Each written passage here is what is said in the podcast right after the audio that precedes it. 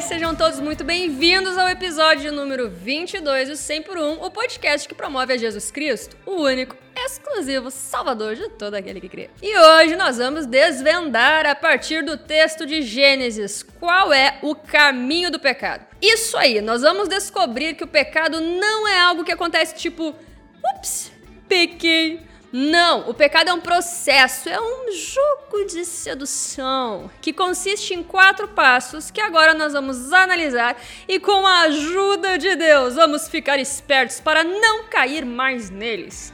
E, oh, let's go.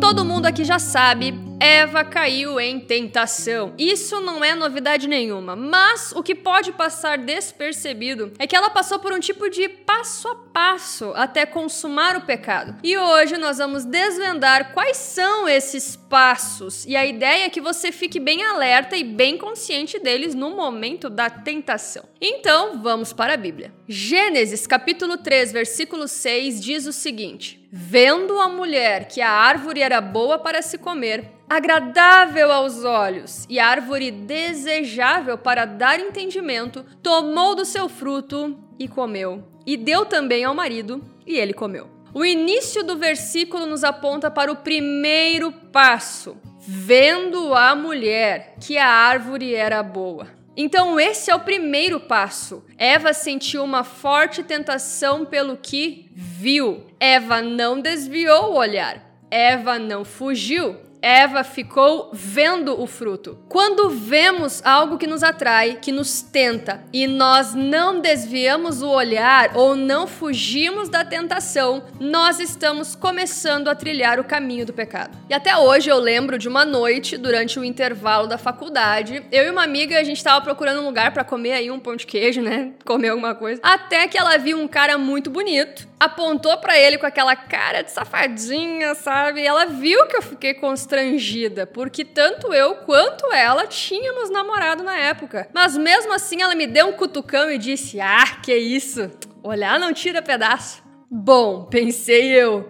Pode não tirar pedaço, mas pode colocar em cada furada. Se Davi tivesse desviado o olhar de Batseba, e se Amnon tivesse desviado o olhar de Tamar, se Eva tivesse desviado o olhar do fruto proibido. Talvez essas histórias seriam bem diferentes, mas eu vou focar aqui em alguns bons exemplos bíblicos. Eu gosto muito do exemplo de vida de José. A história dele tá lá em Gênesis capítulo 39, vale a pena conferir. A treta é mais ou menos essa. A mulher do patrão de José ficava insistindo para que ele se deitasse com ela, porque José era um cara muito bonito. A Bíblia fala que ele era bonitão. Então, ela desejava José, mesmo sendo casada. E ela provavelmente seduzia José, olhava José, chamava José. Eu fico imaginando ela colocando roupas sensuais, aqueles perfumes caros, maquiagem, joias e chamando: Zé, me traz um copo d'água tudo para chamar a atenção dele. O que, que vocês acham que José fazia? Será que ele dizia: Ah, olhar não tira pedaço. Ah, dá nada ficar olhando pra bonitona, tá dando mole. Não, a Bíblia afirma claramente que José evitava essa mulher. Ele passava longe, ele desviava o olhar. Ele chegou a fugir sem roupa, só pra não ficar perto dela. Sério, se tu ainda não conhece a história, vai lá ler. Mas o ponto é, José cuidou para não trilhar o caminho do pecado. José fugiu da tentação. Ele literalmente saiu correndo para longe da tentação. Jó também. A Bíblia afirma em Jó capítulo 31, versículo 1, que Jó fez uma aliança com os seus olhos para não fixar eles em outras mulheres. Reparem que ele diz não fixar ora, ora, ora, não tem como não olhar para um homem ou uma mulher bonita na rua, né? Ninguém vai sair na rua com os olhos vendados para não ver ninguém, né? Mas tem como não fixar os olhos neles. Vocês entendem a diferença, né? Uma coisa é olhar para algo e deixar passar. Outra coisa é engolir com os olhos. Entendam, Olhar não é pecado, mas é o primeiro passo do caminho do pecado, caso você seja tentado e não mude de direção. O perigo está em olhar desejar e não desviar. Porque quando olhamos para algo que nos atrai e não desviamos os nossos olhos daquilo rapidamente, nós caminhamos imediatamente para o segundo passo do caminho do pecado, que é alimentar o desejo. Ao continuar olhando para algo que nos tenta, estamos involuntariamente alimentando o desejo por aquilo. Eva primeiro viu o fruto e depois começou a achar o fruto cada vez mais agradável. Eu vou descrever para você como imagino essa cena. Eu imagino Eva olhando para o fruto em um primeiro momento sem muito desejo, porque ela sabia o que, que significava, mas conforme ela mantinha o olhar no fruto, ele começou a parecer cada vez mais bonito. A cor chamava atenção, o aroma atraía cada vez mais. Ela deve ter começado a imaginar o sabor, a textura, os prazeres e a promessa que vinha com o fruto de ser como Deus. O fruto então foi se tornando cada vez mais e mais e mais e mais agradável. E presta atenção se não é assim na sua vida também. Imagina que você quer fazer uma dieta, por exemplo. Aí você lembra do chocolate na dispensa. E você fica vendo aquele chocolate maravilhoso, mesmo que seja só na sua mente, e o desejo vai então aumentando, e aumentando, e aumentando, até que você vai lá e vral, come o chocolate loucamente. Admite para mim que você já fez isso? Bom, eu já fiz isso. Então, quanto mais aquele objeto de desejo vai ganhando espaço dentro da nossa mente, mais o desejo aumenta e aumenta e aumenta. E eu acredito que 80% das pessoas já estão num caminho sem volta nesse ponto. Porque quando a gente começa a fantasiar os prazeres que algo pode nos trazer, por mais errado que seja, aí a luta já tá dentro da nossa cabeça. É como um vírus instalado dentro do nosso cérebro. Ele fica lá fazendo estrago. E é incrível a nossa capacidade de sentir prazeres imaginários. Por exemplo, tenta lembrar você aí de uma situação em que você tenha colocado expectativas enormes, mas que depois putz, nem foi grande coisa. Tipo, sei lá, sua festa de 15 anos, ou sua formatura, ou festa de casamento, ou a noite de núpcias, ou a gravidez ou alguma viagem, um trabalho, uma promoção, talvez uma casa, um carro ou um brinquedo quando você era criança. Nossa, esse exemplo não falha. Brinquedo quando era criança. Você já reparou o quanto a fantasia é sempre muito melhor do que a realidade? Porque nas nossas cabeças tudo é controlado por nós. Tudo é perfeito. E isso, infelizmente, não existe no mundo real.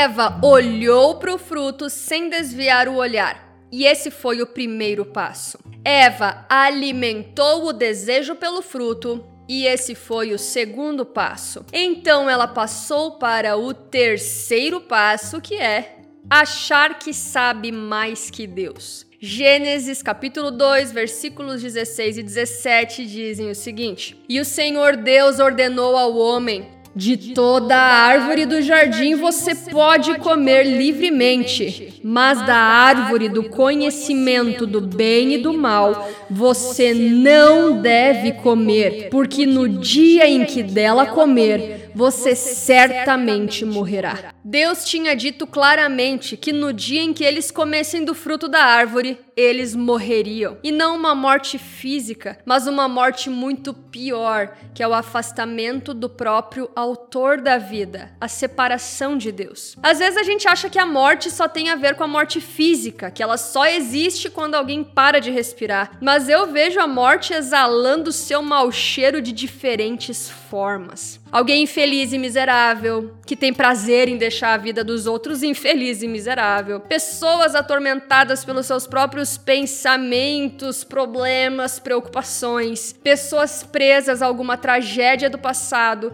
Pessoas movidas por culpa. Pessoas que não conseguem abandonar vícios. Pessoas solitárias. Pessoas sem nenhuma razão para viver. Pessoas deprimidas, ansiosas, viciadas, presas a algo ou alguém.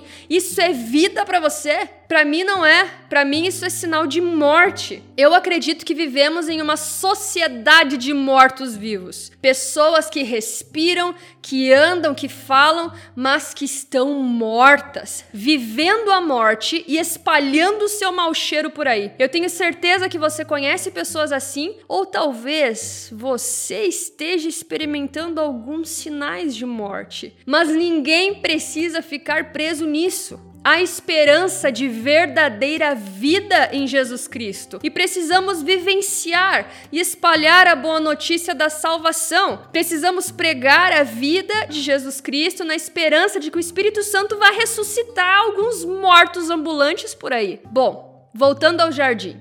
Deus disse claramente que a árvore produziria morte, mas a Bíblia diz que Eva viu que a árvore era desejável para dar entendimento. Então, olha só que coisa mais interessante. Olhando para a mesma árvore, para exatamente a mesma coisa, olhando a mesma situação, Deus via a morte e Eva via o entendimento. Vocês percebem o problema? Eva, naquele momento, achou que sabia mais que Deus. Eva descartou completamente o que Deus tinha falado e acreditou naquilo que ela queria acreditar. E é exatamente isso que acontece com a gente até hoje. Quando achamos que sabemos o que é melhor para nós, que essa ou aquela privação que Deus impõe é algo ruim, que merecemos aquele prazer, que isso ou aquilo pode não ser tão ruim assim, afinal de contas, é exatamente nesse momento que finalizamos com o quarto passo, que é quando consumamos o pecado. E eu quero dar um exemplo moderno muito comum. Adultério. Você sabe o que é adultério? É ter relações sexuais com alguém que não seja o seu marido ou sua esposa. Sabe quando o adultério começa? Quando você olha a pessoa bonita e se sente atraído, primeiro passo. Quando você começa a fantasiar com ela, a desejar estar com ela, Segundo passo, esse desejo, essa fantasia podem te levar a começar a trocar mensagens com essa pessoa pelas redes sociais. Aí, com o tempo, você pode se convencer de que a ideia do adultério não é uma coisa tão ruim. Afinal, é tão gostoso. É tão bom sentir essa paixão, essa emoção, essa adrenalina, esse desejo. E daqui a pouco você começa a pensar: não pode ser tão ruim assim se me faz tão bem, certo? Deus não deve achar tão ruim assim se eu amar essa outra pessoa, né?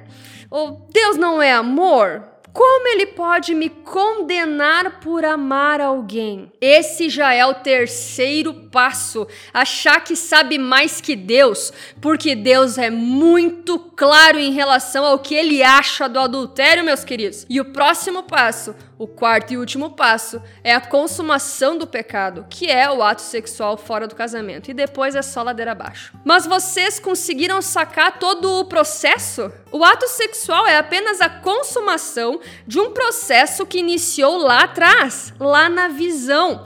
Não é à toa que Jesus disse que quem olhasse para uma mulher com desejo impuro já tinha adulterado com ela. Então lá vai aí um conselho para você que tem um compromisso firmado com alguém, mas fica flertando com outros achando que não dá nada. Atenção! Você está trilhando o caminho do pecado e se você continuar com essa prática, você vai pecar.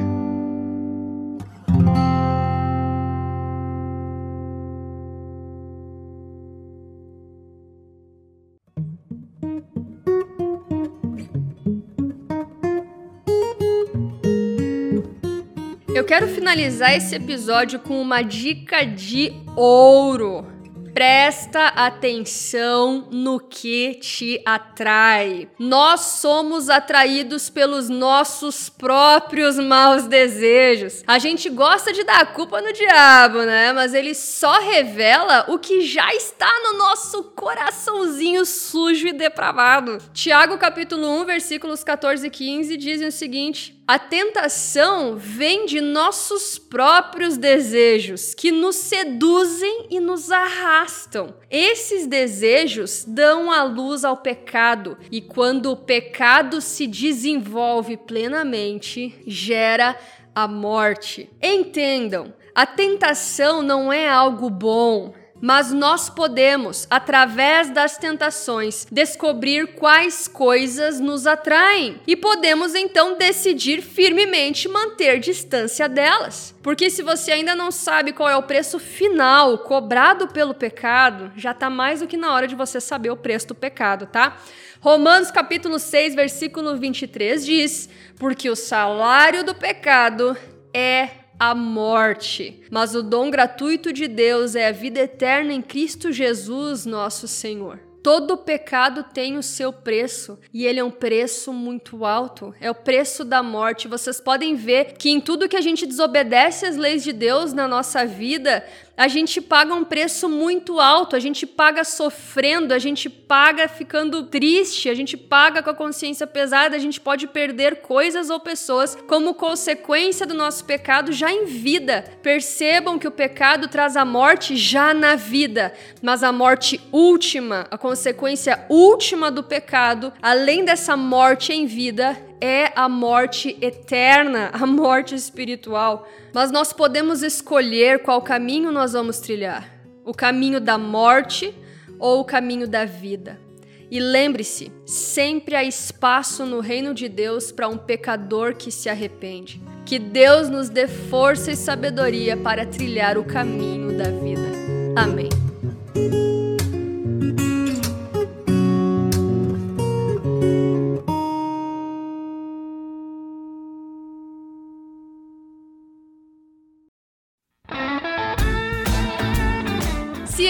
Conteúdo te ajudou, compartilha com seus amigos, porque essa também é uma maneira de semear a palavra de Deus. E é isso, tamo junto, é nóis, paz de Cristo!